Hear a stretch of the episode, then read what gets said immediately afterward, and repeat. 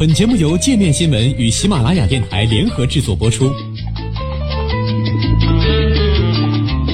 界面新闻五百位 CEO 推荐的原创商业头条，天下商业盛宴尽在界面新闻。更多商业资讯，请关注界面新闻 APP。成为美国第三位被弹劾总统，但特朗普的支持率却创下新高。美国第三位被弹劾的总统，即使弹劾导致最终下台的可能性微乎其微，但特朗普已经无法摆脱这个将被写入历史的污点。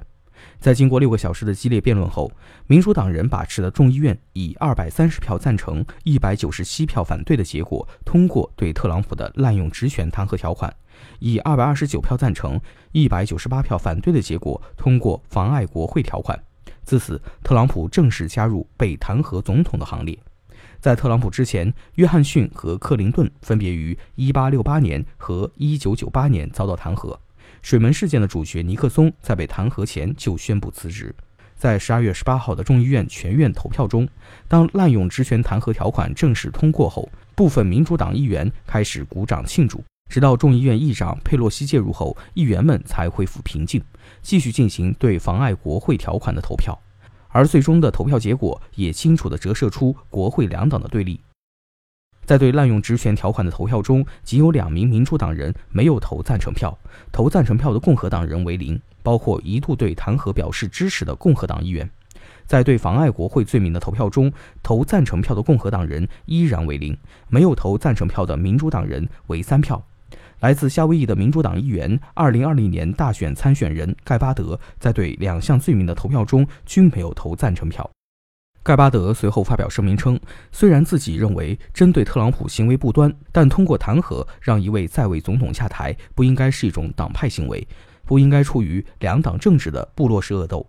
然而，这种恶斗在周三的辩论中无处不在。宣布辩论开始时，佩洛西将特朗普称为国家安全和选举廉政面临的持续威胁，因为特朗普的鲁莽行为让弹劾成为了必要。共和党人则指责不愿接受2016年大选结果的民主党人为了明年的大选将弹劾特朗普作为政治攻击武器。共和党议员米道斯在辩论中称，当此次弹劾被写入历史书时，会这样写道：“华盛顿民主党的朋友们无法跟特朗普共事。”因此，他们通过泯灭能共事人的意愿、美国民众的意愿来安慰自己。投票结果公布后，正在密歇根州参加竞选活动的特朗普迅速反击，控诉什么都不做的民主党人通过弹劾投票，公开宣布了对美国民众的深沉恨意和蔑视。他断言，这次带有党派偏见的投票是民主党的政治自杀式游行。接下来，共和党居多数的参议院将对弹劾案进行审理，决定特朗普是否下台。特朗普被指以约四亿美元的军事援助以及前往白宫访问的邀请为筹码，要求乌克兰总统泽连斯基调查美国前副总统拜登及其儿子。民主党人指责特朗普为了自己的竞选利益，滥用职权破坏政治对手参选，影响美国大选，威胁美国国家安全。共和党此前已经发布自己的报告，认为弹劾调查没有就相关指控提供任何实质性证据。参议院多数党领袖麦康奈尔已经将众议院的弹劾调查评价为潦草。据他预计，参议院将在新年后对弹劾案进行快速审理。部分参议员甚至估计整个过程仅需不到一周。只有当参议院三分之二的议员认定其有罪后，特朗普才会下台。本届参议院由共和党牢牢把持。而来自加州的民主党议员刘云平直言。无论特朗普是在一个月、一年还是五年后下台，这次弹劾是永久性的，会跟随他一辈子。历史书将记住这一刻。虽然民主党人将成功弹劾特朗普视为胜利，但多项在弹劾前进行的民调显示，普通民众对弹劾的支持率正在下降。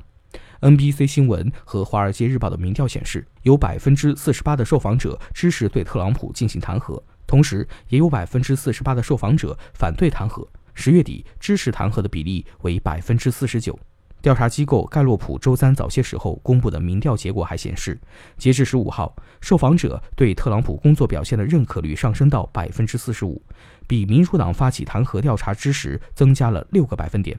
在共和党选民中，对特朗普工作表现的认可高达百分之八十九，民主党选民中仅为百分之八，而变化主要出现在独立派选民中。这类选民对特朗普工作表现的认可，从弹劾调查听证时的百分之三十四上升到了目前的百分之四十二，这也是政治独立派对特朗普的最高支持率。